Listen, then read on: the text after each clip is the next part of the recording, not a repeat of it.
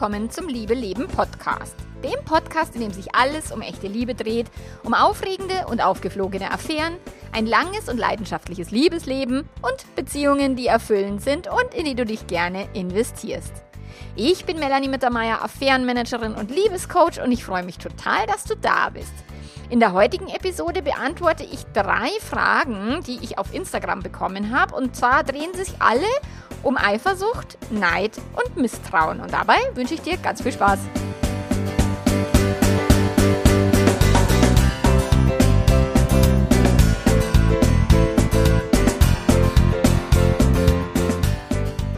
Haha, das ist schon wieder, ah, das ist schon wieder so lustig, weil tatsächlich Neid, Eifersucht, Misstrauen und ich wünsche immer ganz viel Spaß bei dem Podcast. Aber tatsächlich äh, soll der Podcast auch wirklich Spaß machen und er soll auch ähm, diese äh, schweren Themen, die man ja immer nicht haben will und mit denen man nichts zu tun haben will und so weiter, soll ja diese Themen auch ein Stück weit lockerer und leichter machen, weil sie gehören halt zum Menschsein dazu und sie gehören halt einfach auch zum ganz normalen Leben auf diesem Planeten. Und äh, keiner von uns kann sich davor schützen, negative Emotionen zu haben, mal eifersüchtig zu sein, Angst zu haben, jemanden zu verlieren, äh, Neid auf jemanden oder etwas zu haben oder äh, irgendwie Misstrauen zu empfinden. Das sind ganz normale Emotionen, die dazugehören und sicherlich macht es Sinn, diese Emotionen zu hinterfragen und sich einfach mal äh, ein bisschen die Zeit zu nehmen und zu reflektieren, um da mal, mal genauer drauf zu leuchten, weil meistens ist so, man spürt, dass da was ist, man will das irgendwie weghaben, man versucht dann irgendwie in, in der Umwelt das zu kontrollieren, dass die andere Person ja nie irgendwie was anderes tun darf. Also, keine Ahnung, Kontrollettitum in der Partnerschaft und möglichst viel Stacheldraht um die eigene Beziehung wickeln, damit da ja keine Gefahr besteht, dass man dieses Gefühl fühlen muss. Weil ich meine, warum halten so viele Menschen so verbissen an dem monogamen Gedanken fest und verurteilen so stark, wenn das jemand eben nicht hinkriegt, sich da ein Leben lang dran zu halten, ist, weil die Menschen keinen Bock haben auf diese Emotionen. Sie haben keine Lust, eifersüchtig sein zu müssen. Sie haben keine Lust, irgendwie Neidgefühle zu entwickeln. Und je mehr der Partner quasi oder die Partnerin äh, im eigenen Zack steckt und ähm, einem gehört quasi, desto weniger müssen sich die Menschen dann mit diesen Gefühlen rumplagen. Und deswegen ist es cool, sich mit diesen Gefühlen generell zu befassen, auch wenn sie sich bei Weitem nicht cool anfühlen. Und ich weiß wirklich, wovon ich da rede, weil ich bin tatsächlich eben ein Mensch, ich bin eifersüchtig und es ist, wenn mein Mann sich verliebt oder mit einer anderen Frau auch äh, was hat, was ja jetzt schon wirklich ewig viele Jahre nicht mehr der Fall ist. Aber äh, wir haben das ja auch ausprobiert in der offenen Beziehung und tatsächlich ist schon, da bin ich echt an meine Grenzen angestoßen emotional und da musste ich mich auch wahnsinnig äh, mit meiner eigenen Eifersucht, mit meiner eigenen Verlustangst, die total irrational war, weil wir waren eigentlich ziemlich cool miteinander und es war eigentlich alles geklärt und alles klar. Aber diese Gefühle sind dann nicht unbedingt rational, sondern die entstehen halt irgendwie aus dem Nervensystem, aus alten Verletzungen Traumen, aus Ängsten aus der Kindheit und, und, und. So, und die meisten von uns haben diese Gefühle. Und ich habe mal mit einer Bekannten gesprochen, die gesagt hat, boah, ich könnte deinen Job überhaupt nicht machen, weil ich weiß überhaupt gar nicht, was Eifersucht ist. Also ich fühle dieses Gefühl nicht, noch nie. Und äh, die hatten auch eine offene Beziehung und ihr Mann hat mit äh, anderen Frauen auch Sex gehabt und sie hat gesagt, ich kann das überhaupt nicht nachvollziehen, warum sich da jemand schlecht wegen fühlt. Ähm, deswegen ist, ist für sie so völlig unvorstellbar, warum Menschen eifersüchtig sind. Ähm, natürlich gibt es Menschen, die das auch nicht fühlen und die da völlig anders drauf sind, aber das sind eher die wenigsten. Und klar, bei mir im, im Coaching, wenn ein Partner, eine Partnerin irgendwie eine offene Beziehung leben will, eine Affäre nicht aufgeben will, ähm, dann ist es schon die Hardcore-Veranstaltung, äh, um sich mit seiner eigenen Eifersucht auseinanderzusetzen und eben mit Neid und Verlustangst und und und. Aber dann kommt es halt tatsächlich und wir haben einige Fälle im Membership, wo das gerade der Fall ist, wo eine Person halt sagt, ich möchte nicht mehr monogam leben. Und die andere Person sagt, ach du Scheiße, was mache ich denn jetzt nur?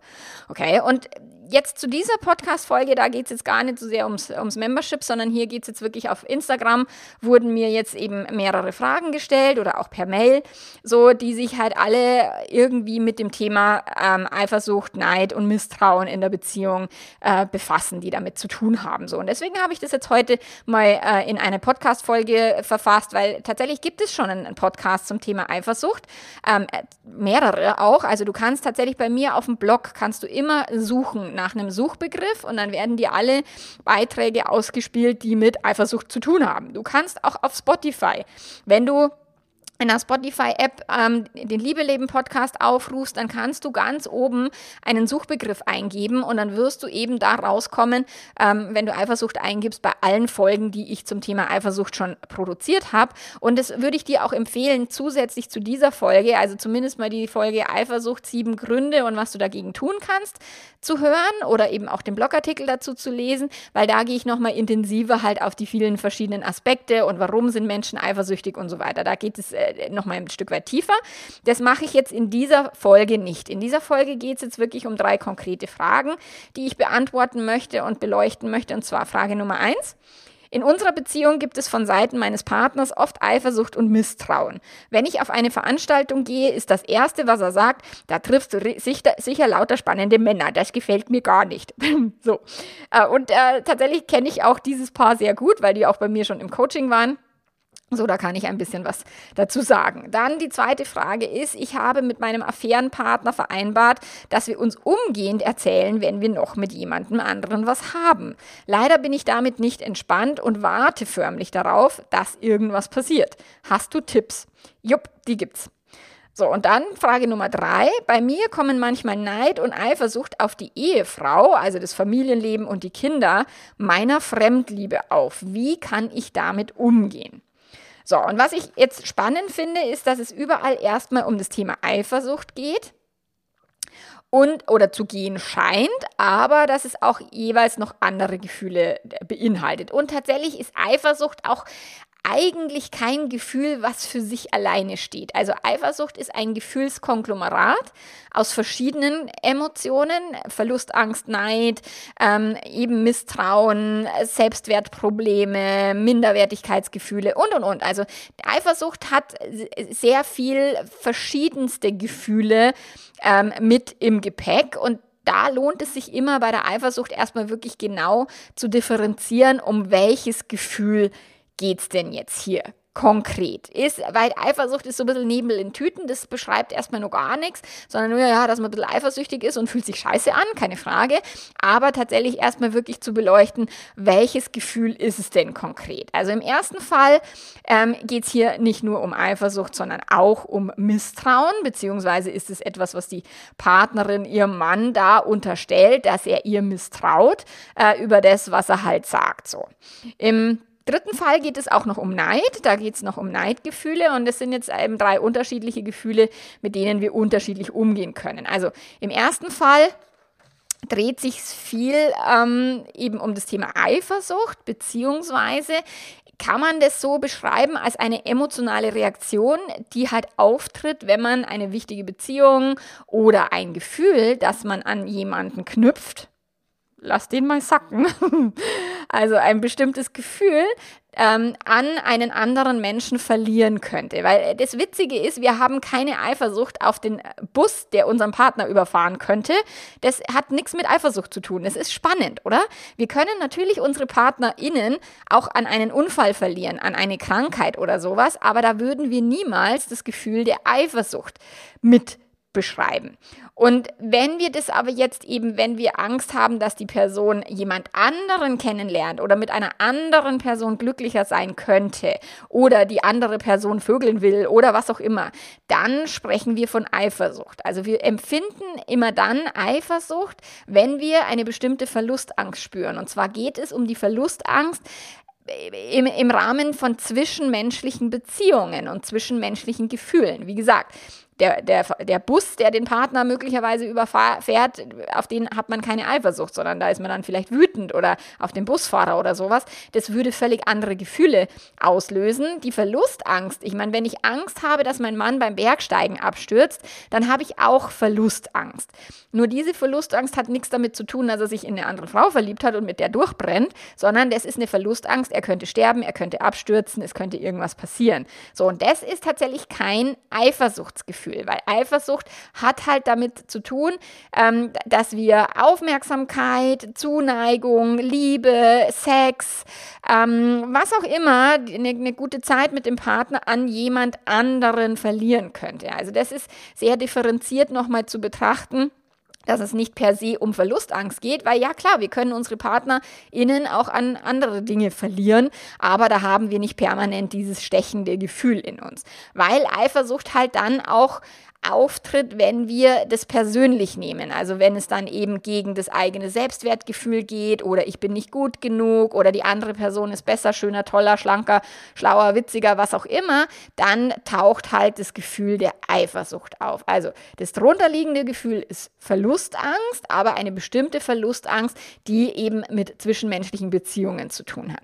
So, und wichtig zu verstehen ist auch, dass Eifersucht nur dann aufgetreten oder auftreten kann, wenn wenn wir bereits vorher in den Genuss des eventuell zu verlierenden Gefühls gekommen sind. Also wenn du noch nie wirklich verliebt warst, dann spürst du möglicherweise auch keine Eifersucht, weil keine Ahnung, du kennst es nicht so. Wenn, was ich häufiger habe im Coaching, dass Menschen, die sich fremdverliebt haben, die sind wahnsinnig auf, eifersüchtig auf die fremdverliebte Person oder wenn es um die Fremdliebe geht, boah, wehe, die würde jetzt noch jemand kennenlernen oder der, aber haben 0,0 Eifersucht, was den Langzeitpartner betrifft, so. Das hilft ein Stück weit zu verstehen, weil da geht es um diese Dopamingefühle, um diese Hochgefühle, um dieses, oh, diese Gefühle muss ich unbedingt behalten. Wenn es jetzt Eifersucht in einer Langzeitbeziehung ist, weil die andere Person fremd gegangen ist oder eben sich fremd verliebt hat oder sowas, dann ist es halt eben die, die Angst, die Sicherheit zu verlieren, vielleicht die Familie zu zerstören oder oder oder.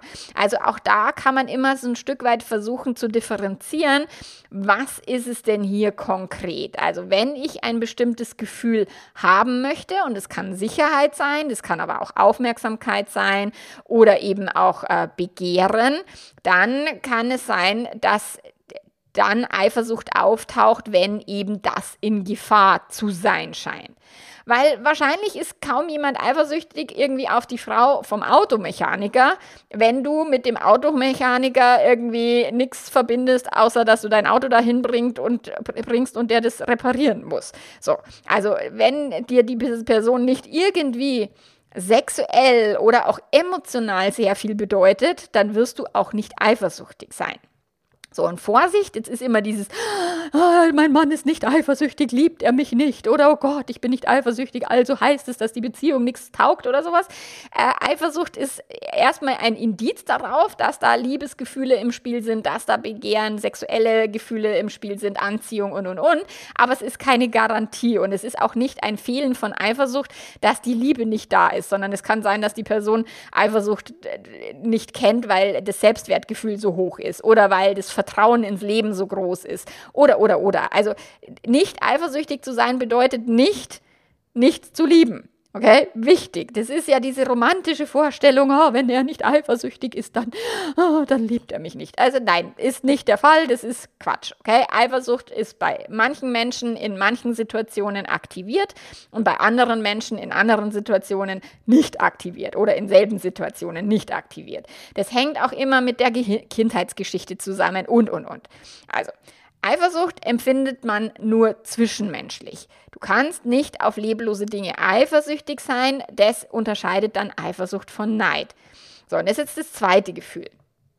Neid empfinden wir dann, wenn wir der Überzeugung sind, dass eine andere Person etwas hat, was eigentlich uns zusteht oder was wir gerne hätten. So, du kannst also auch auf Dinge neidisch sein, zum Beispiel auf den Porsche vom Nachbarn oder auf das Haus, das jetzt der Bruder geerbt hat und nicht du, auf den Lottogewinn von der besten Freundin oder auf die Kinder und das Familienleben eines Affärenpartners oder auf den tollen Sex, den dein Partner, deine Partnerin mit der Affäre hatte und, und, und. Also neidisch können können wir auf viele Sachen sein, also auf Dinge, aber auch auf Gefühle. So, das kann eben sein, die Person sollte mich lieben und nicht jemand anders. Oder, oh, wenn er die Affäre geliebt hat, dann kann er mich ja nicht geliebt haben. Was ist denn dann das mit uns? So ungefähr. Höre ich auch sehr, sehr oft. So, ähm, der tolle Sex sollte eigentlich meiner sein und ich habe schon immer auf Sex verzichtet und jetzt hat er den oder sie den plötzlich mit jemand anders. Das ist doch unfair. Oder, oder, oder. So, also das sind so Sachen, wir können eben auf Dinge eifersüchtig sein, auf tolle Reisen, auf äh, schöne Instagram-Fotos, auf die Schlankheit einer Person oder die Muskeln, ähm, auf irgendwelche eben Autos, Häuser und, und, und, aber eben auch auf Gefühle, auf ähm, schöne Unternehmungen und so weiter. Das Gefühl ist aber nicht geprägt wie Eifer, also nicht wie Eifersucht geprägt von Verlustangst, sondern bei Neid geht es wirklich um das, boah, will ich haben oder ist eigentlich meins und jetzt nicht mehr oder sowas. Das ist, hat eine andere Gefühlsqualität und es beschränkt sich nicht auf zwischenmenschliche Beziehungen. Also neidisch kann man wirklich auf viele Dinge sein und Neid ist auch so ein richtig cooler Hinweis eigentlich. Also anstatt das Gefühl immer zu verteufeln, ähm, würde ich Neid dafür nutzen, um wirklich herauszufinden, was sind meine Lebensträume, was will ich wirklich. Ähm, wenn jetzt, keine Ahnung, gerade bei jungen Frauen um die 30, wenn dann die beste Freundin ein Kind bekommt und sie selbst noch nicht und so, da ist dann anstatt, oh Gott, ich darf doch nicht neidisch sein auf meine beste Freundin, ich muss mich doch mit ihr freuen. Ich meine, da sind wir bei der Folge von der letzten Woche.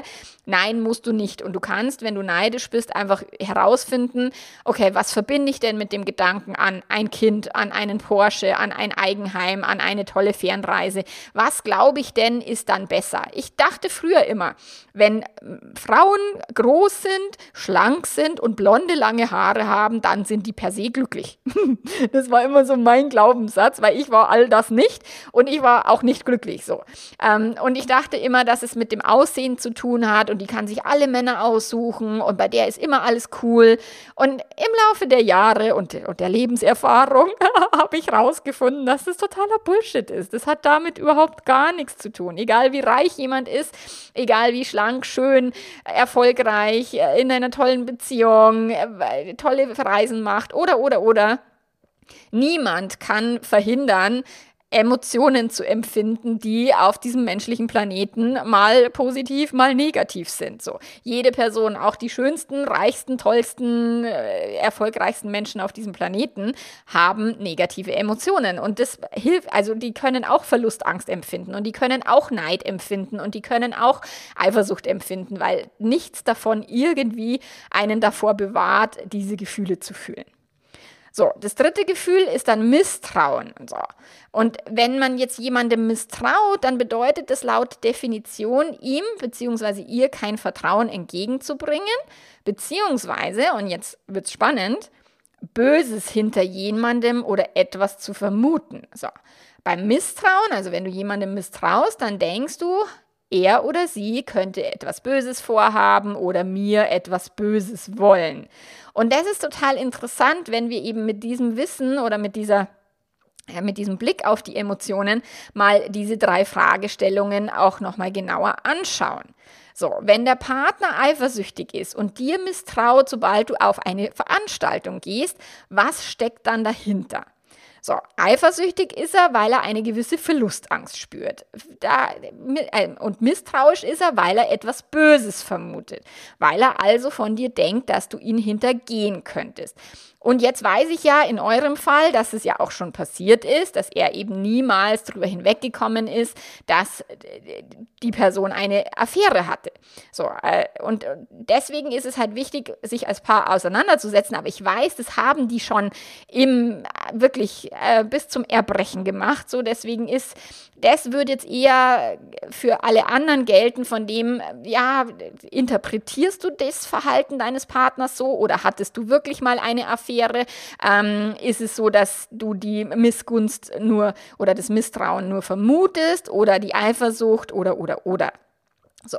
Und also alle, die sich jetzt damit noch nicht auseinandergesetzt haben, da wäre halt cool, einfach mal zu überlegen oder den Partner auch mal zu fragen, okay, wieso sagst du sowas, dass da tolle Männer sind und dies passt dir nicht? Warum passt es dir nicht? Was genau steckt da dahinter? Ähm, wovor hast du Angst? Glaubst du, ich würde mit einem der Männer dann lieber zusammen sein wollen mit dir als mit dir? Oder glaubst du, die anderen Männer sind toller? Weil das kann natürlich auch sehr viel mit Verlustangst und mit einem, einem geringen Selbstwertgefühl zu tun haben. So, weil, also ist es jetzt wirklich Eifersucht? Ist es Misstrauen? Ist es wirklich beides? steckt da eben eine Verlustangst dahinter, um dann eben auch zu schauen, äh, tiefer zu schauen und zu fragen, okay, woher kommt diese Verlustangst? Jetzt in dem Fall, wenn eine Affäre schon passiert ist, äh, weiß das Gehirn ja des Partners, okay, ich kann mich darauf nicht verlassen, dass sie immer bei mir bleibt oder ich kann mich nicht darauf verlassen, dass sie nur mit mir Sex haben will. Ich kann mich nicht darauf verlassen, dass sie nicht eine Affäre hat. So, das ist das, da ist das Pseudo-Vertrauen halt für immer hinüber. So dieses, die wird nie was Blödes tun und es hat tatsächlich auch nichts mit echtem Vertrauen zu tun, sondern es ist immer die Illusion. Der Partner, die Partnerin wird mich nie verlassen, ich werde nie wieder einsam sein, ich werde immer mich geliebt fühlen und und und. Und das ist halt Bullshit. Die andere Person ist ein echter Mensch und echte Menschen können vom Bus überfahren werden oder eben sich in andere Menschen verlieben oder Affären eingehen ähm, und Sex haben wollen.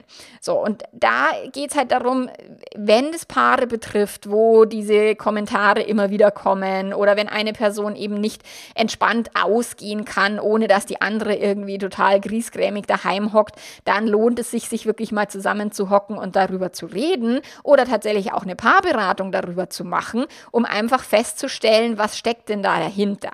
Weil das kann tatsächlich mit der aktuellen Partnerschaft zwar zu tun haben oder mit der Affäre, aber wenn das eben auch 0,0 verarbeitet wird und auch nie wieder irgendwie in eine Richtung Vertrauen geht, dann steckt was Tieferes dahinter. Eben tatsächlich ein krasses Selbstwertproblem äh, bei der eifersüchtigen Person, irgendwelche Kindheitstraumata, ein Verlassen-Thema aus der Kindheit, dass irgendein Elternteil weil das Kind verlassen hat, aus welchen Gründen, oder das Kind lange Krankenhausaufenthalte hatte, in, als es noch sehr, sehr klein war. Also was auch immer, da können viele, viele Dinge dahinter stecken, dass Menschen eben sehr starke Verlustangst haben und dann eben sich das quasi zum Eifersuchtscocktail mischt, wenn es um andere Personen geht. Weil das ist dann eben das, ich bin nicht gut genug, ich bin nicht männlich genug, nicht toll genug, nicht schlank genug und deswegen muss meine Frau, mein Partner bei jeder Gelegenheit mit irgendjemand anders in der Kiste landen. Also das ist halt Quatsch. Und ja, Menschen können mit anderen Menschen in der Kiste landen und auch davon fällt man nicht tot um, aber das ist halt etwas, was man dann beleuchten muss und was man wirklich schauen muss, um was geht's hier denn? Und wenn es jetzt ums Misstrauen geht, dann darf man sich halt zusammen überlegen, okay, wieso glaubst du, dass ich dir was Böses will? So, also, und ist denn Fremdflirten, Fremdvögeln, Knutschen, ist es denn wirklich was Böses? Und warum, also gibt es da kein echtes Vertrauen im Sinne von, ich vertraue dir, dass du ein Mensch bist und dass du halt die Dinge tust, die für dich richtig und wichtig sind. Und wenn du auf dieser Veranstaltung einen tollen Mann triffst und gerne flirtest, ähm, dann hat, muss es ja die Beziehung nicht belasten oder irgend sowas, wenn man eben auf die Beziehung vertraut und wenn man auch der anderen Person vertraut, nichts Böses zu wollen. Und das ist ein, ein Stück weit ein wichtiger Gedanken Shift, weil wenn jemand fremd gegangen ist, dann heißt es ja ganz oft, wie konntest du mir das antun? Aber es geht beim Fremdgehen nicht darum, dass man einer anderen Person etwas antun will. Es geht beim Fremdgehen darum, dass man gute Gefühle für sich selbst haben will. Einen Kick, einen Dopaminstub, ähm, sich verliebt und so weiter. Das hat ja nichts damit zu tun, den Partner oder die Partnerin bewusst und absichtlich verletzen zu wollen. Wenn es sich aber dann als Glaubenssatz quasi wie installiert hat, oh, sie will mir was Böses, weil sonst hätte sie nicht fremdgevögelt oder sowas, dann bleibt da ein dauerhaftes Misstrauen und dann bleibt es eben so, dass in der Beziehung tatsächlich die eine Person immer glaubt, die andere will mir was Böses oder sogar beide, weil ja tatsächlich die, die Partnerin, die nicht auf Veranstaltungen gehen kann, die dann sagt, boah, immer unterstellst du mir was und du lässt mir keinen Freiraum, du willst mich am liebsten einsperren und ist auch misstrauisch, dass er oder sie das jemals verarbeitet und jemals irgendwie entspannt sehen kann und dann empfinden beide Misstrauen, also beide glauben dann gegenseitig, die andere Person will mir was Böses. Alter Schwede, wenn man mit so einem Glaubenssatz in einer Beziehung lebt, ist nicht lustig. Also das würde ich wirklich massiv hinterfragen. Ähm, warum glaube ich, will mein Partner was Böses und diesen Glaubenssatz wirklich zertrümmern im Sinne von, ey, das stimmt doch überhaupt nicht. Sie will mir gar nichts Böses. Sie will aber halt vielleicht auch manchmal Dinge, die ihr gut tun und die mir halt nicht so gut tun. Ja, und ich weiß, es ist so ein bisschen die Königsdisziplin, so dieses echte Vertrauen aufzubauen und nicht eben das eigene emotionale Wohlbefinden an das Verhalten des Partners oder der Partnerin zu knüpfen und sich darüber eben hinaus zu entwickeln. Und tatsächlich, ich bin da auch noch nicht perfekt darin oder auch das Thema echtes Vertrauen, was Existenzängste betrifft, solche Sachen. Das dann immer wieder zu üben und sich immer wieder darauf zu besinnen, dass tatsächlich im Leben einfach Dinge passieren, die sind angenehm und andere Dinge passieren, die sind unangenehm. Aber wir haben weder ein Recht darauf, dass unsere PartnerInnen uns für immer lieben und nur monogam mit uns zusammenleben, ähm, noch gibt es eine Garantie dafür. Es gibt auch keine Garantie, dass sie äh, steinalt werden und so. Also das, oder dass unsere Kinder uns für immer lieben und mit uns irgendwie zu tun haben wollen. Auch dafür gibt es halt keine Garantie.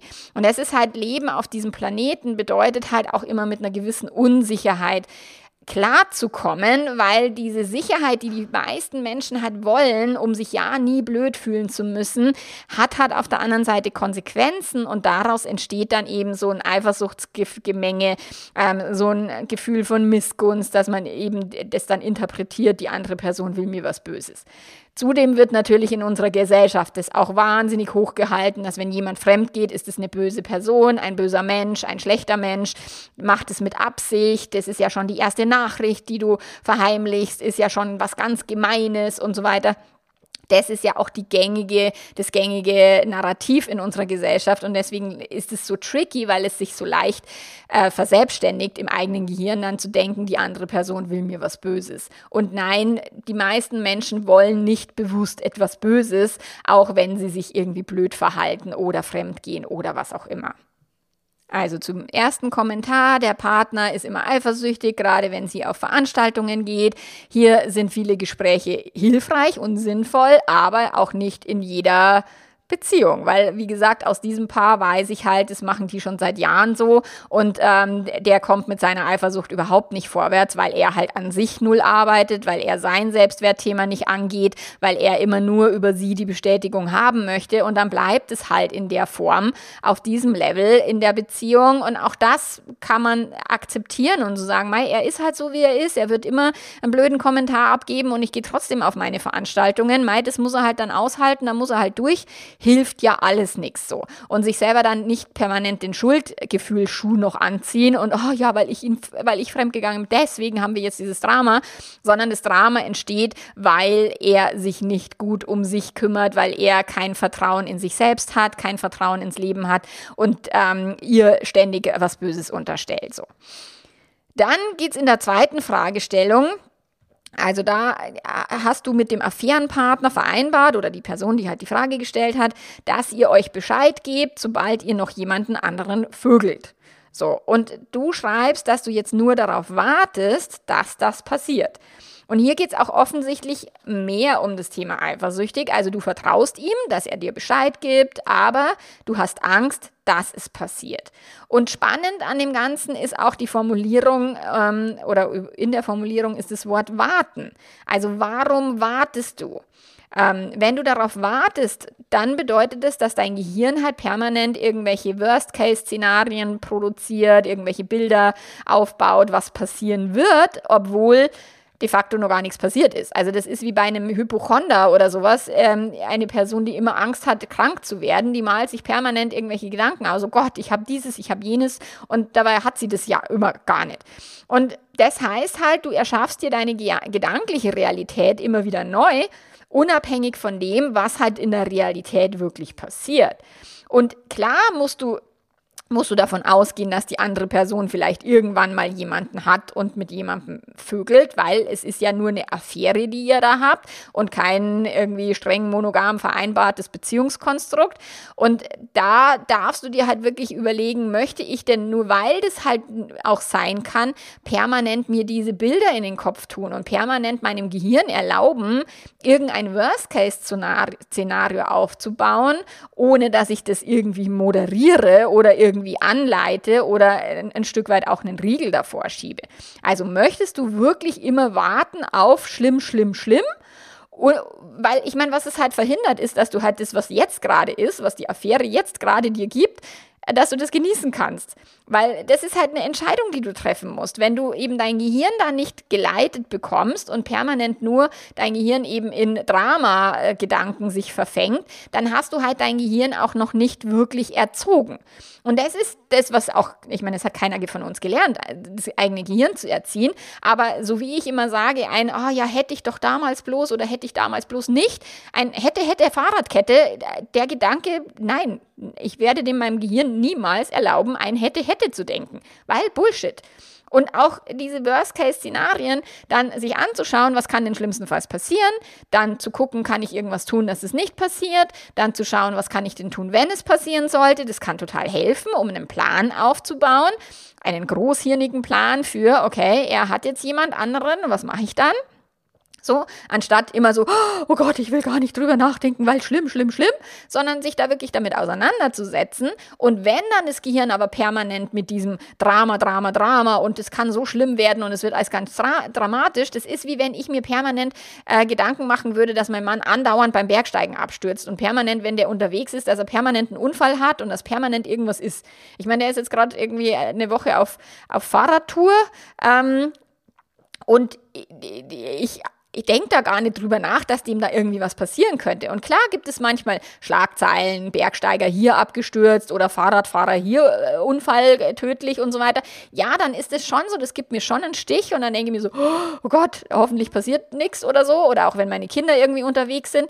Aber sich selber dann nicht immer permanent sich im Drama suhlen zu lassen, sondern dann dem Gehirn wieder zu sagen, ja, danke, liebes Gehirn, stopp das ist jetzt hier nicht das, was hier gerade Realität ist, dann kannst du dich auch irgendwie, welches Datum haben wir heute, wo bin ich gerade, dich in deinem Körper irgendwie erden, sodass du wirklich sagst, okay, momentan ist hier gerade nichts Schlimmes. Und ich hatte das mal, dass ich ähm, eine Schlagzeile gelesen habe, dass irgendjemand eben beim Bergsteigen verschwunden ist, beziehungsweise abgestürzt ist und die haben den nicht gefunden.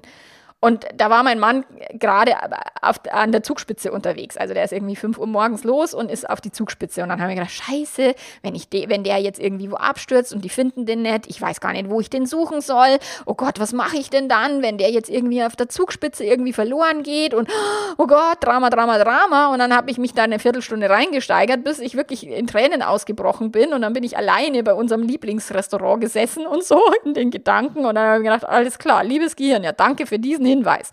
Und dann gehe ich aber wieder weiter. Also ja, wir können das nicht immer verhindern, dass unser Gehirn solche Dinge anbietet, weil unser Gehirn will ja immer Drama vermeiden und uns immer auf Gefahren hinweisen.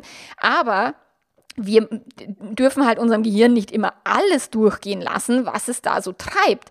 Und wenn du eben permanent in Drama Gedanken denkst und in Horrorszenarien, dann musst du dir halt auch überlegen, warum tue ich das? Also woher kommt es? Vielleicht auch tatsächlich ein Kindheitsthema. Ich erlebe das häufig, dass erwachsene Menschen sehr viel mehr Ängste haben, wenn ein Elternteil krasse Ängste hatte. Und ähm, das wird dann auch oft mitgegeben und übertragen. Und so da kannst du wirklich schauen. Und wenn du die Affäre irgendwie halbwegs genießen möchtest, dann musst du halt dein Gehirn irgendwie unter Kontrolle bringen und nicht den Affärenpartner. So weil das macht keinen Sinn, das dann über die andere Person lösen zu wollen. Und das machen viele mit dem streng monogamen ähm, Glaubenssystem, so, ah, wenn ich nur die, die, genug Drohungen ausspreche, dann wird die andere Person nie fremdgehen.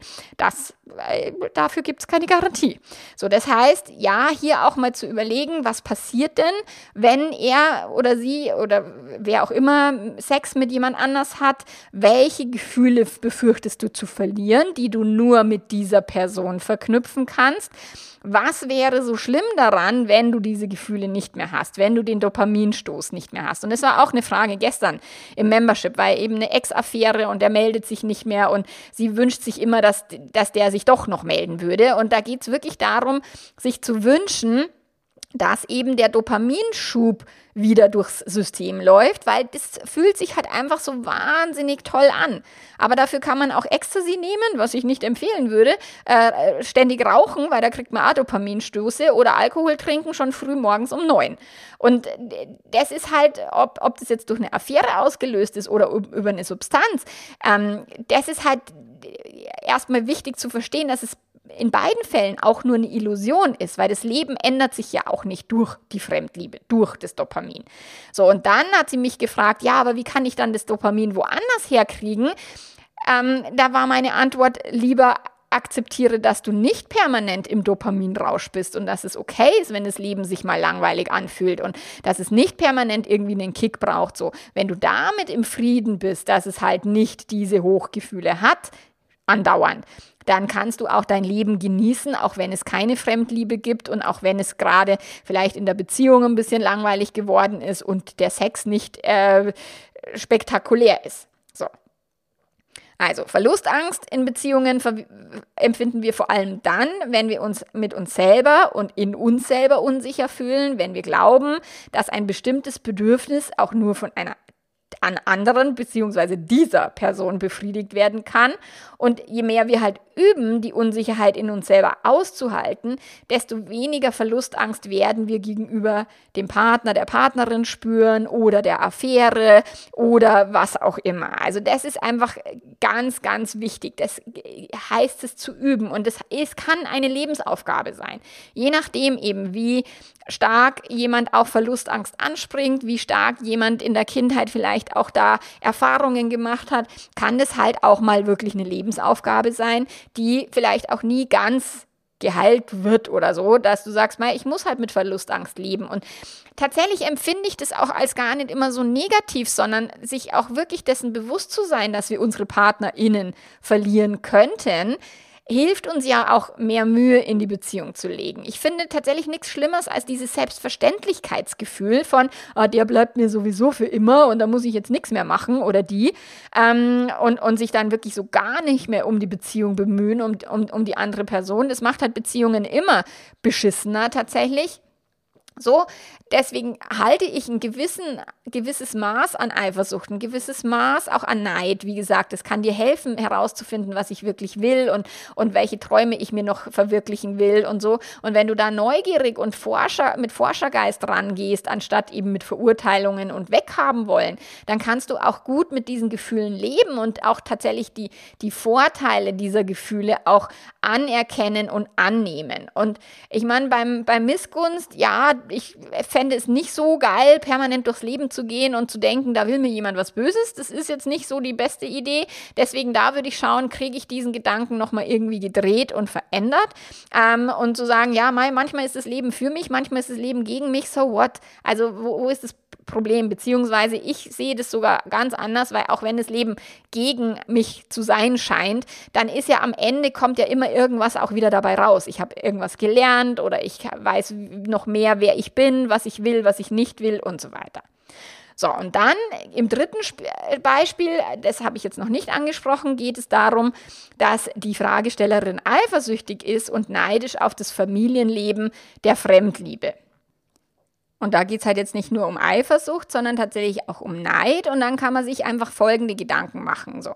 Ähm, was genau löst denn diese Neidgefühle aus? Bist du neidisch auf die Familie, auf das Familienleben? Ich meine, ich weiß, es steht ja jetzt hier Fremdliebe. Deswegen gehe ich jetzt mal davon aus, dass du selbst auch in einer Beziehung bist, ähm, dass du jetzt nicht komplett Single bist. Ich meine, für manche Geliebten, die dann eben hoffen, dass der Partner sich trennen möge und die sich wünschen würden, ich hätte lieber mit ihm Kinder und ich würde das Familienleben genießen.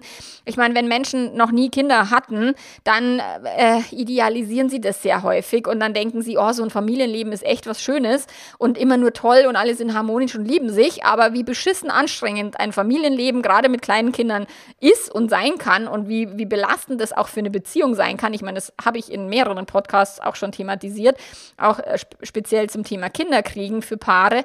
So, ähm, da ist tatsächlich so eine krasse Illusion vermutlich im Spiel, dass dieses Familienleben so ganz harmonisch und ganz toll ist und dass es irgendwie was, welche Gefühle auslöst, die du gerne hättest. So, und da kannst du wirklich gucken, Denkst du denn, oh, ich will das wirklich auch? Willst du das wirklich? Schreiende Kinder, die nachts in die Windel kacken oder äh, Teenager, die bockig sind oder, oder, oder. Also da darfst du dir dieses Familienleben deiner Fremdleben mal konkreter anschauen. Also da darfst du mal gucken, worauf bin ich denn jetzt wirklich neidisch? Auf irgendwelche durchwachten Nächte, die anstrengend sind oder irgendwelche bockigen Teenager? Wahrscheinlich nicht. Also vermutlich wirst du da irgendwas idealisieren.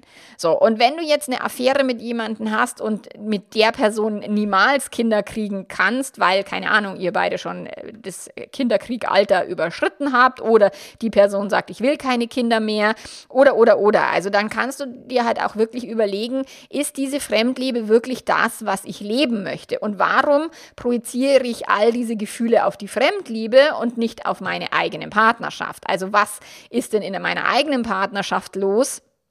Äh, wenn ich diese Neidgefühle auf die Familie der Fremdliebe projiziere. Und vielleicht hast du selbst keine Kinder mit deinem Partner oder deiner Partnerin und vielleicht denkst du, ah, die andere Person ist so viel glücklicher in dieser Familie oder seine Frau, die bekommt all das, was du nicht bekommst, den Alltag und die Zeit und so weiter. Ich meine, alle betrogenen EhepartnerInnen, die sind immer neidisch auf den exklusiven Sex und auf die Lebendigkeit und auf dieses keine Socken waschen zu müssen und, und kein kein äh, Alltagsgeplänkel zu haben und so. Und alle, die in Affären stecken, die sind dann immer neidisch auf das Thema äh, Alltag, wo ich dann immer sage, okay, das ist halt auch wieder so ein Trick vom Gehirn, dass man immer das haben will, was man nicht kriegen kann und das dann idealisiert und so ein Stück weit ähm, als was ganz Tolles äh, vermutet so.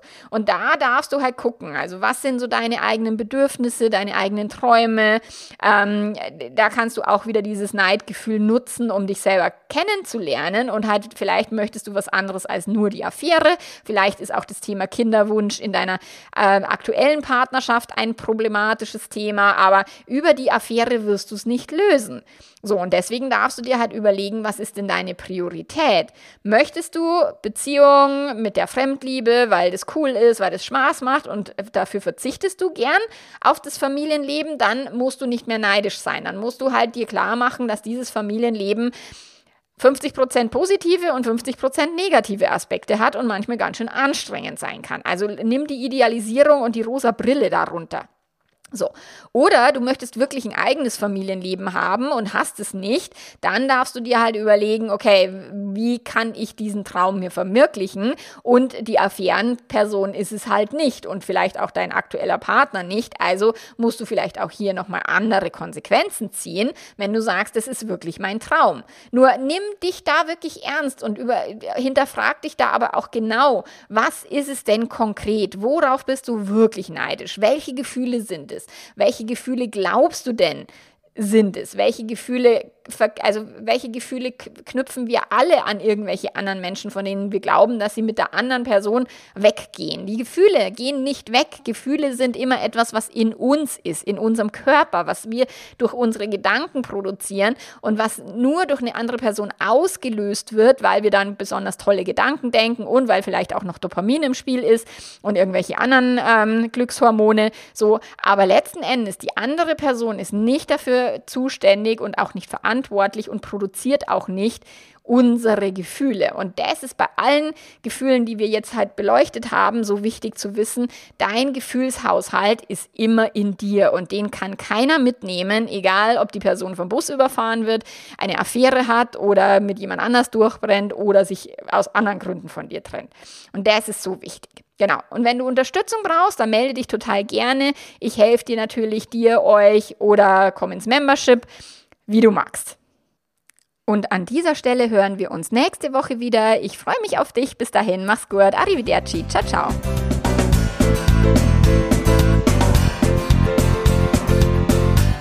Wenn du irgendwelche Informationen aus einer Podcast-Folge vertiefen möchtest oder irgendwas nicht mehr weißt, ein Buchtipp, den ich gegeben habe, oder, oder, oder, wenn du wissen willst, ähm, welches Coaching-Paket passt zu dir oder wäre vielleicht das Membership eine gute Idee für dich, so, dann schreib mir bitte eine E-Mail an kontakt.melanie-mittermeier.de. Wir helfen dir total gerne weiter. Entweder der Andi, die Svenja oder ich. Wir sind da und beantworten all eure Nachrichten. Du kannst auch gerne, wenn du zur Ausbildung äh, was wissen willst, weil du gerne Liebe-Leben-Coach werden möchtest, schreib mir eine E-Mail und du bekommst alle Infos. Also, bis nächste Woche. Mach's gut. Ciao, ciao.